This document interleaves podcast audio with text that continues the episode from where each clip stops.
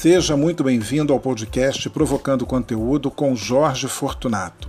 A nossa proposta é trazer conteúdo relevante com assuntos envolvendo cultura, arte, viagens, papos aleatórios, conversas com início, mas sem fim, ou seja, puro entretenimento para você ouvir enquanto lava a sua louça.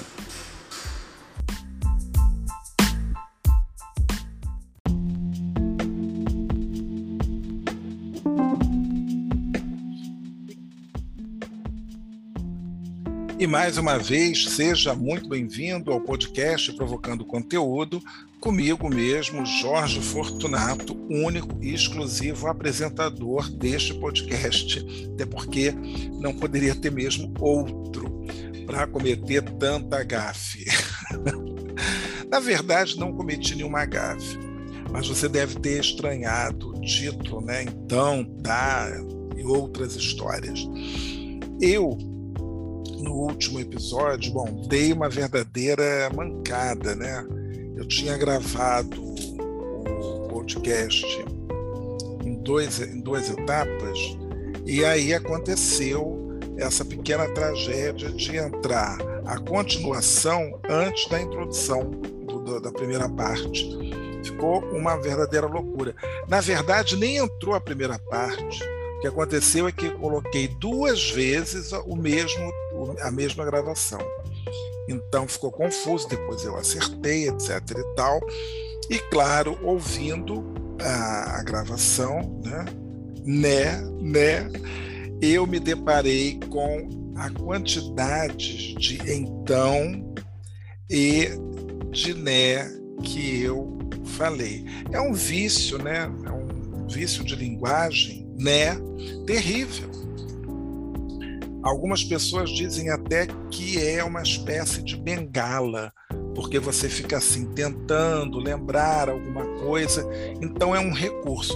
Talvez seja até isso, mas é muito chato. Vamos combinar que é muito chato. Então, então, né, né, né. Eu tento, na medida do possível, me policiar para que isso não fique acontecendo.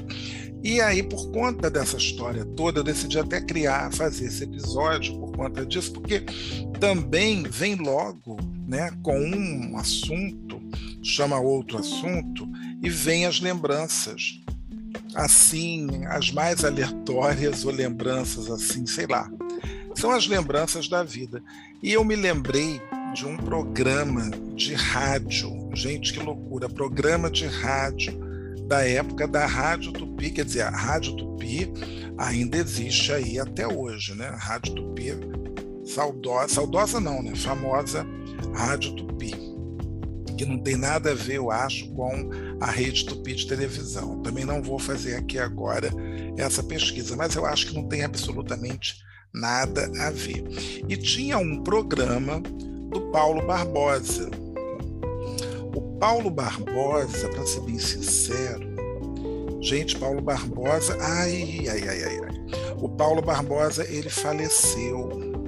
Olha, ele faleceu. E o Paulo Barbosa era um grande comunicador, né? radialista, jornalista, publicitário. Eu acho que a maioria dos, dos radialistas, acho que eles vêm desse mundo também da publicidade, não sei, enfim. Sei que Paulo Barbosa que curiosamente, né, Paulo Barbosa, ele é de Petrópolis. E aí eu já vou misturando logo as histórias, porque aí Paulo Barbosa também era o mordomo, né, da Casa Real. Olha que interessante. E, mas assim, mordomo não é aquele cara que ficava, sabe, que fica com a bandejinha para lá e para cá, não. O mordomo, na verdade, que trabalhava na mordomia, né? Ele era o cara que, tipo, um administrador, né? Era, era ele, o, o Paulo Barbosa. E aí eu já misturei todos os canais, mas vamos depois também falar desse Paulo Barbosa, o mordomo, né? o, o mordomo é, que foi também o, o mordomo da, da casa, né, da, da casa da casa real, né, da, da, da família, na verdade, nem real, imperial brasileira, porque a gente fala de Paulo Barbosa, a gente vai lembrar, claro, de Petrópolis, né, que ele teve uma grande é, participação né, na, depois a gente fala um pouquinho aqui de Paulo Barbosa, mas eu vou falar desse Paulo Barbosa, o radialista. Ele tinha um programa na Rádio Tupi, né? E eu aqui estou descobrindo coisas ótimas de Paulo Barbosa. Ele tinha um programa na Rádio Tupi e era um quadro muito interessante. Quer dizer, não era um quadro, ele tinha um jogo chamado Quem Sabe Mais, o Homem ou a Mulher.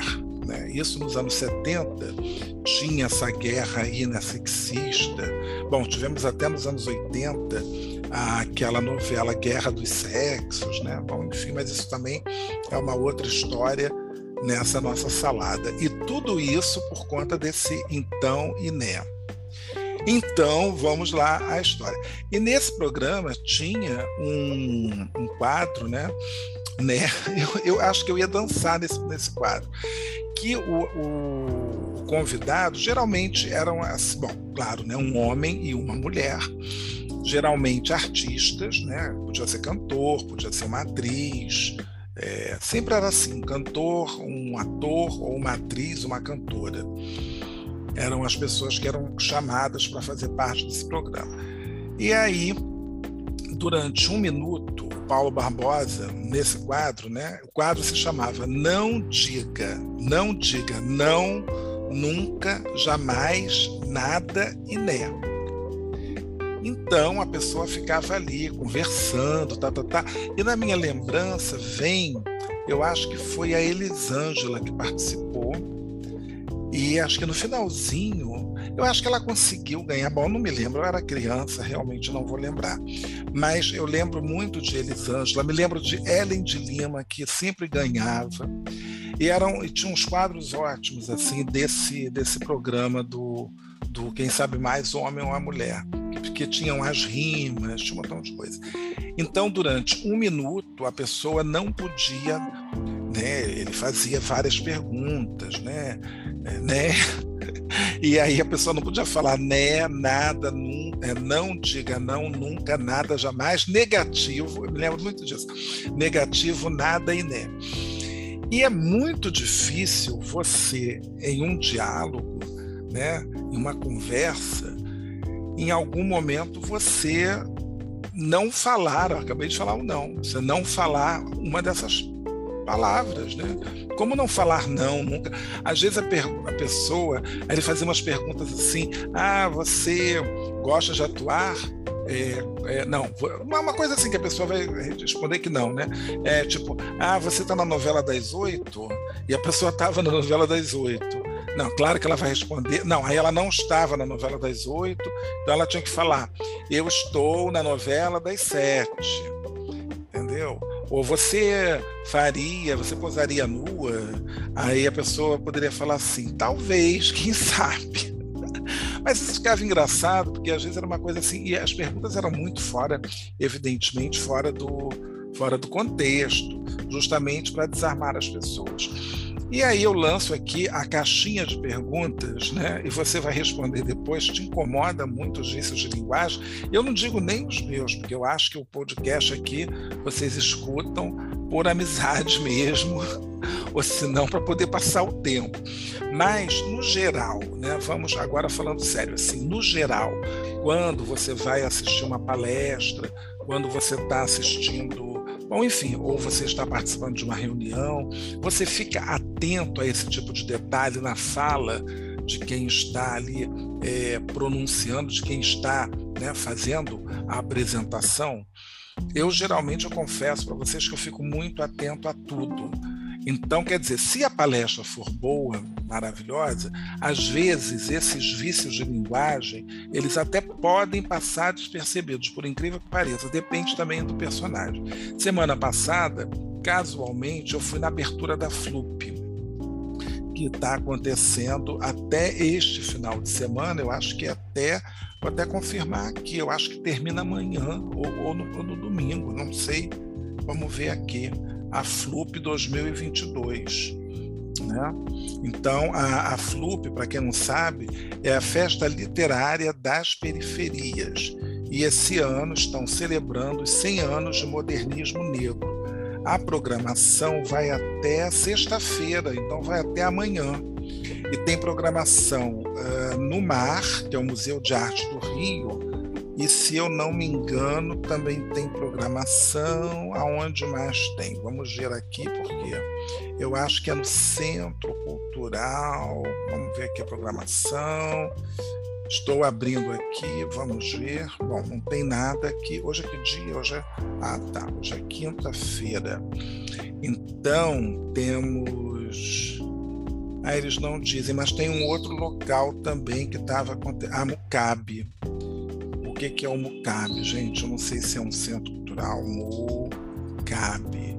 É o Museu de História e Cultura Afro-Brasileira. Esse museu é novo, ainda não fui lá, tenho que ir para conhecer. Então, fica ali na rua Pedro Ernesto, é onde tem também o cemitério dos, dos Pretos Novos. Era, era o antigo, esse Mucabe, na verdade, é ali onde funcionava, ou funciona ainda, né? nem sei como está. Era um. Era alguma coisa. Gente, agora me esqueci. Desculpem, pulem essa parte, que agora me esqueci. Muita coisa, muita informação na cabeça. E eu ainda esqueci de fazer um pagamento. Fiz um pagamento hoje com atraso. Eu tenho que anotar. E olha que eu sou. Anoto tudo, hein? Eu anoto tudo anoto tudo, sou todo controlado, todo certinho, mas me esqueço às vezes de uma coisa ou de outra. Então, voltando ao Paulo Barbosa, voltando aos programas, então o, o, Paulo Barbosa tinha esse programa e aí eu me lembrei disso e me lembrei também da época que eu ouvia muita rádio nesse, essas rádios AM com esses programas é, que eram voltados para a nossa amiga dona de casa. Então, Paulo Barbosa, durante muitos anos, eu estudava à tarde, então minha avó escutava o programa. Aliás, a minha avó acordava muito cedo é, para ouvir, ela ouvia um programa de música sertaneja, eu acho que era na Rádio Rio de Janeiro, se eu não me engano. E assim ela ficava até umas seis, seis e meia da manhã, depois levantava e tal. E aí tinha os programas né, da, da Rádio Tupi, porque ela só ouvia a Rádio Tupi e, e ouvia. Uh, e aí a gente vai ouvindo né, os noticiários e tal. Eu me lembro que tinha uma tipo, não era cartomante, não. Era uma, uma moça que dava mais simpatia, chamada Nena Martinez. Nena Martinez. Gente, eu estou buscando aqui coisas do fundo do baú. Consuelo Martinez Roma, mais conhecida pelo nome artístico de Nena Martinez. Trabalhou no rádio, gente, que loucura, por durante 70 anos. Nem sabia, ela foi formada em advocacia. Começou a carreira na Rádio Tupi e logo após, logo após a inauguração da emissora atuou em rádio novelas na Rádio Nacional, foi uma das pioneiras apresentadoras de programas infantis e femininos no rádio brasileiro. O programa Nona Martins e Você, transmitido nas tardes de sábado, sempre foi líder de audiência, piripipi, papapá, mas ela tinha uma história de uma oração, alguma coisa, tinha uma simpatia, tinha umas coisas assim. E eu me lembro também, aí vinha o programa do Paulo Barbosa, depois, esse programa que acho que era de nove a meio-dia. Houve uma época que ficava Cidinha Campos, né, a jornalista também com seu programa, que era. Aí ela falava, me lembro muito de Cidinha na Jogada, que ela falava de televisão, falava das novelas, fazia mil críticas, etc. e tal. Vinha um programa que de vez em quando, às vezes, eu escuto ainda, que eu acho engraçado, que é o Patrulha da Cidade, que era uma crônica do dia a dia né? Mas assim só noticiava os crimes, mas tudo com tinha uma narrativa, tinha um tinha uma interpretação das notícias e as coisas eram muito engraçadas. Então toda hora o pau estava quebrando ali, né, na delegacia, não sei o quê, aquela coisa, parecia uma rádio novela, mas era era dramatização do que estava acontecendo na vida real. Vinha depois disso as novelas. Eu me lembro que na Rádio, na Rádio Tupi tinham as novelas Então, eh, tinha novela, rádio novela, e depois tinha uma outra que seria tipo uma. É, a vida, eu acho que era a vida como ela é, não, era Vida Somente Vida.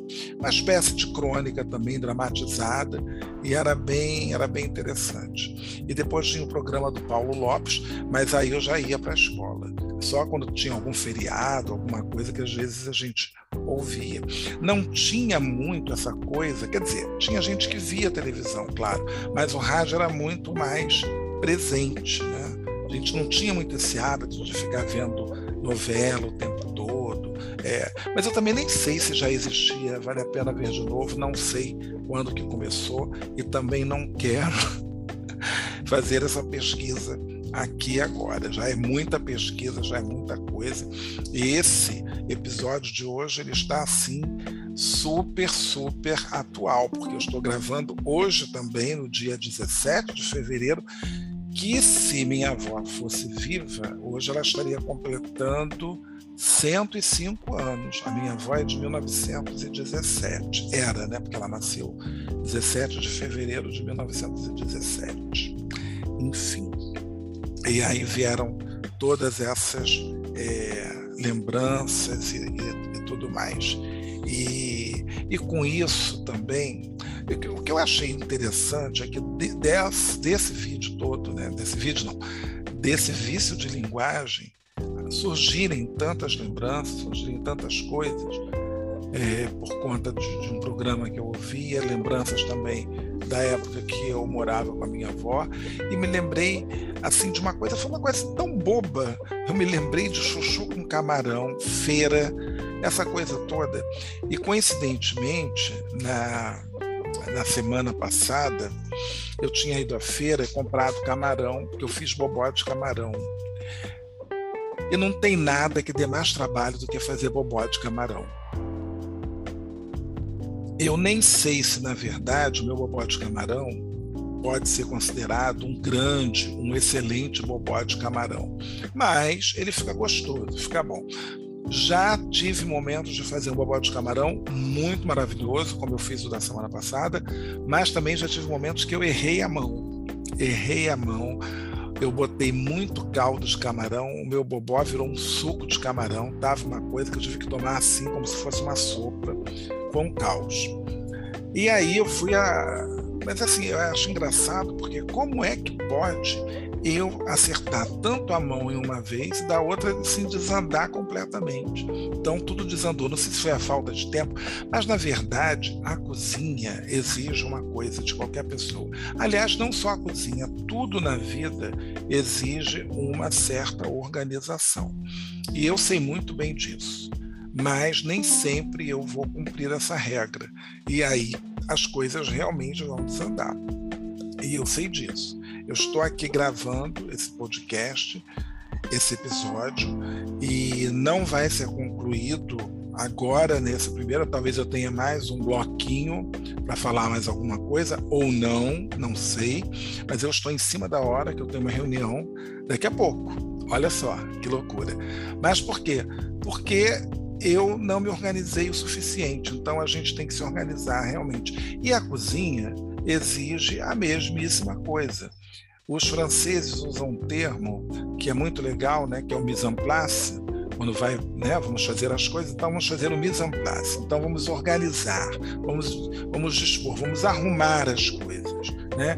Então, o que, que você vai ter? A, sua lista de ingredientes, o que, que você vai precisar de, de, de pratos, de tábuas, de facas, de colheres, etc. Os ingredientes. Então, você vai precisar de Cebola picadinha, então vamos lá, pegar a cebola, picar a cebola, reservar. Pronto. O pimentão, a mesma coisa. Se você tem coisas para higienizar, limpar, etc e tal, como é o caso do famoso coentro, porque o bobó de camarão sem coentro, para mim, não é bobó de camarão. Então vai lá, higieniza, limpa, passa na centrífuga, seca. Aliás, essa centrífuga para secar verduras é a, mesma, é a melhor coisa que inventaram. Né? É claro que eu adoraria que tivesse uma assim automática, né? você só apertasse um botão. Mas eu fico lá girando, o negócio funciona rapidinho e está ótimo, está tudo bem.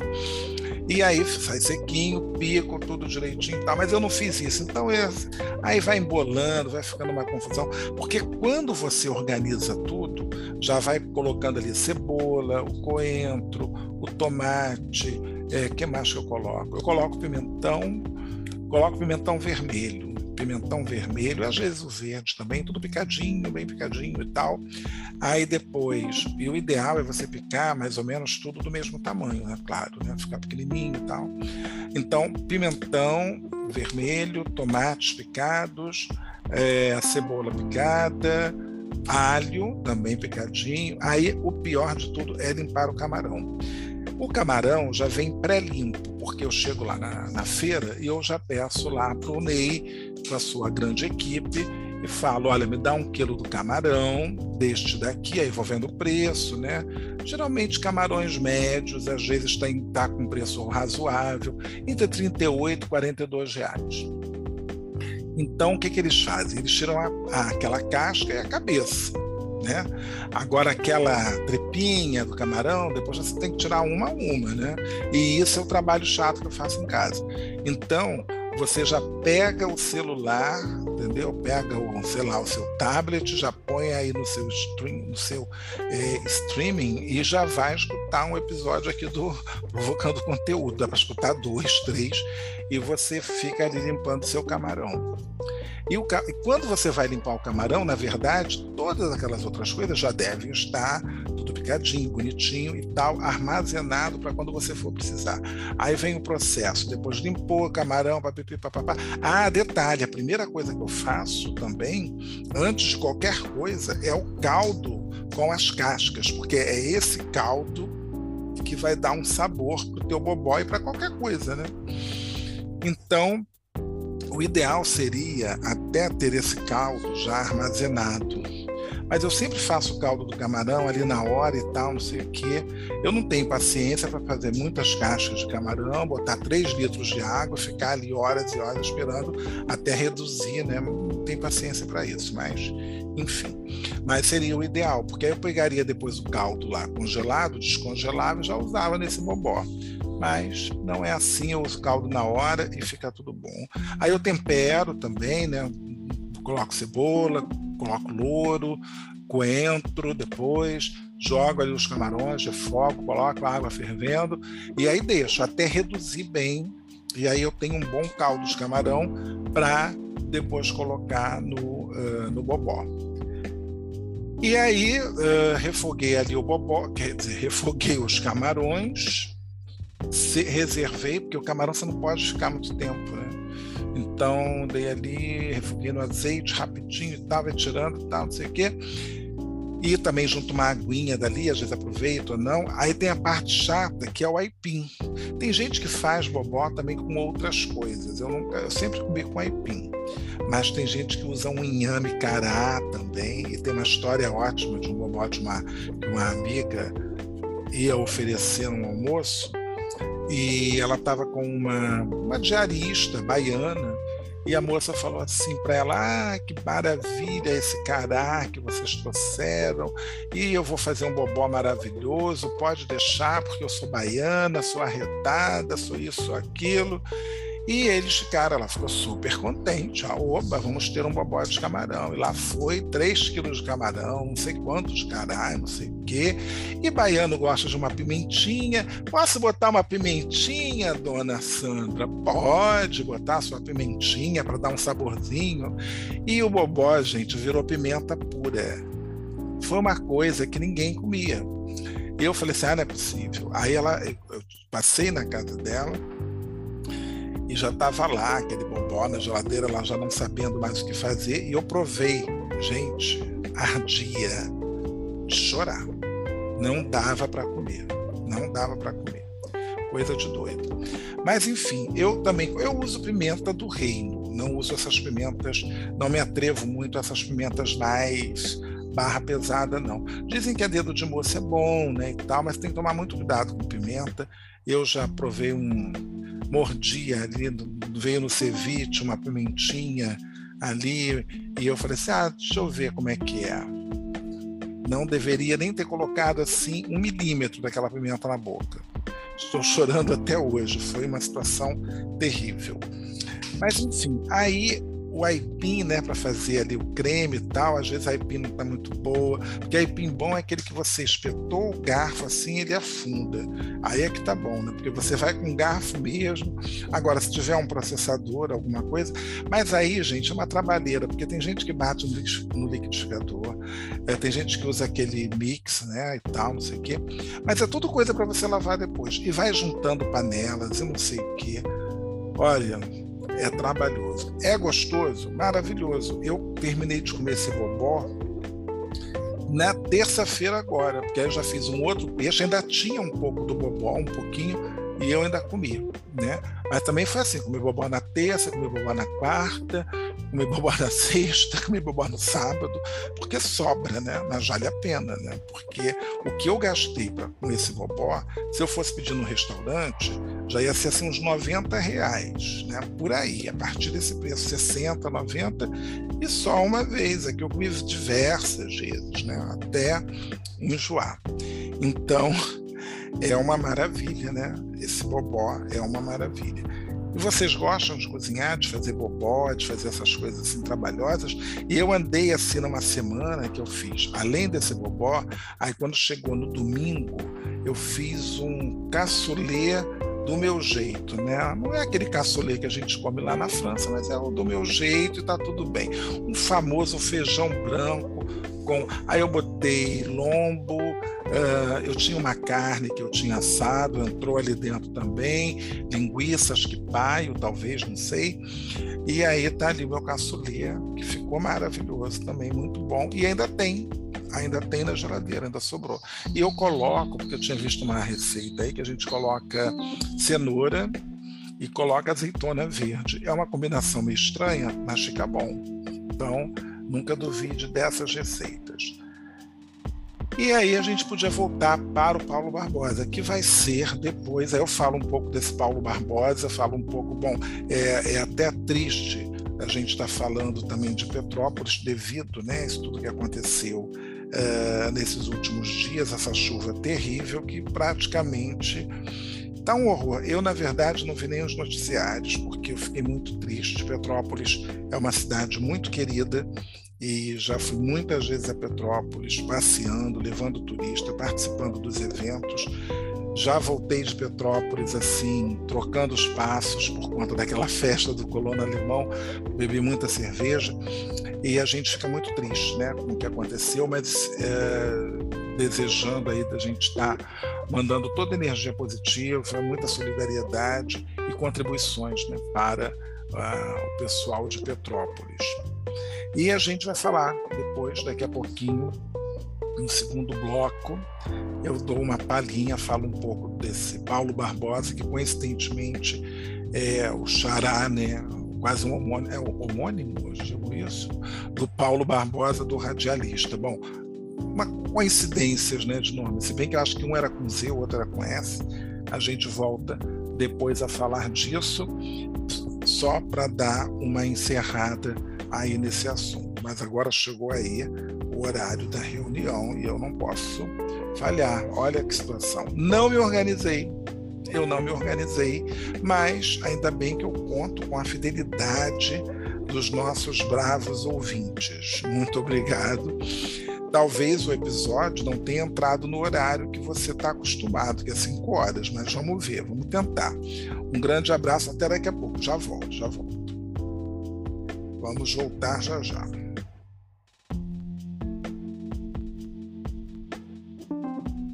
Opa, peraí, tô falando.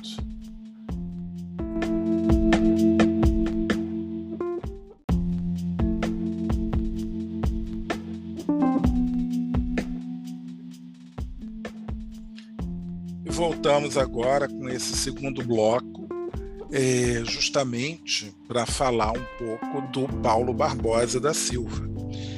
Que muita gente, né, lá em Petrópolis, tem uma rua com esse nome, Rua Paulo Barbosa, e tinha gente que confundia até com o nome do radialista, mas não tem nada a ver, é uma grande coincidência, porque o Paulo Barbosa, ele também ele nasceu lá em Petrópolis, né?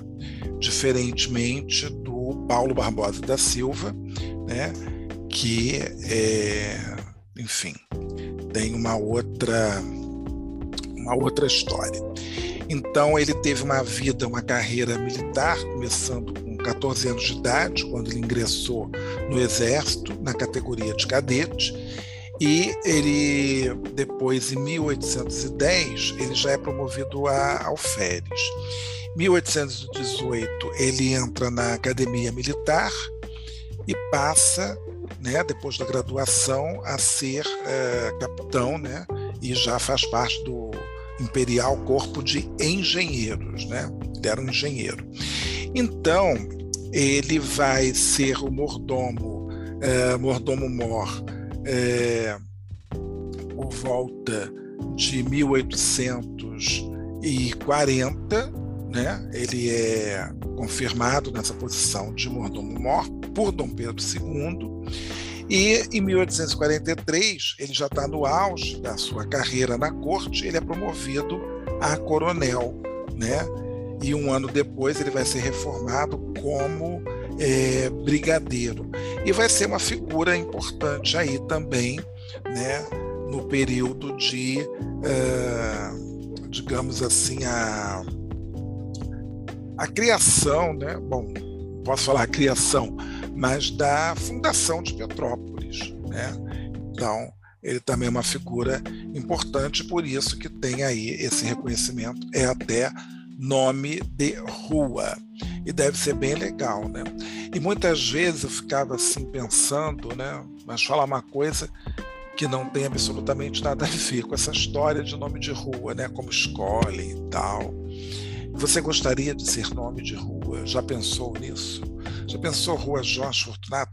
Eu já vi um prédio com o meu nome. Claro, se você abre o Google, Jorge Fortunato tem tudo quanto quer lugar, né? aqui no Brasil e também no mundo. Parece que esse meu sobrenome já vi até na Suíça ou tem na Itália, mas é porque também tem um Fortunati. Eu acho que esse Fortunati chegou no Brasil e acabou virando Fortunato. Mas daí a, a eu ter um sangue italiano é uma outra história, né?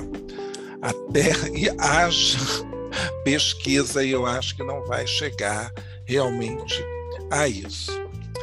Mas então era esse pequeno trecho que eu queria falar do Paulo Barbosa e volto a falar mais uma vez também de Petrópolis que a gente espera. Isso vai demorar agora um pouquinho. Eu realmente eu não vi as imagens. Eu preferi não, não ver, eu não assisti jornal, é, então eu estou realmente assim. Eu, já, eu vi alguma coisa e o que eu vi eu já fiquei muito triste, muito abalado. Muita gente, né? Enfim, temos colegas, é, guias de turismo que dependem desse trabalho. Já estava uma situação tão complicada, agora então, né? Fica mais complicado ainda. Então tem aí um canal, tem canais diversos de, de ajuda. Eu acabo de ver agora que o escritor Paulo Resutti ele está fazendo, está vendendo os livros a 30 reais, mas é uma, na verdade, é uma venda limitada de 20 exemplares de cada de cada exemplo, de cada livro dele. E aí vocês podem ter mais informações nas redes sociais do Paulo Paulo Resutti, né, no, no Instagram, para ajudar os funcionários, inclusive do Museu Imperial. É, e também tem aqui, é, pode mandar um e-mail para canal Paulo Resutti, o Resutti é com dois e's e dois t's, arroba gmail.com para informar o livro que quer, está vendendo a 30 reais livros autografados. Eu acredito que vai vender logo, né? então eu espero que ele logre muito êxito nisso e vamos torcer para que tudo é, volte ao normal dentro do maior prazo possível, mas realmente tem coisas que só o tempo mesmo para ajudar essas famílias a superarem essa barra. Né? Então, agradeço muitíssimo a audiência de vocês continue prestigiando aqui o Provocando Conteúdo. É, sempre ouvindo pelo Spotify, você pode ativar o sininho, pode dar estrela, pode classificar, também pode escutar no Deezer, no Anchor, enfim. no Google e no Apple Podcasts. Então, é isso aí. Muito obrigado pela sua audiência e até o próximo episódio.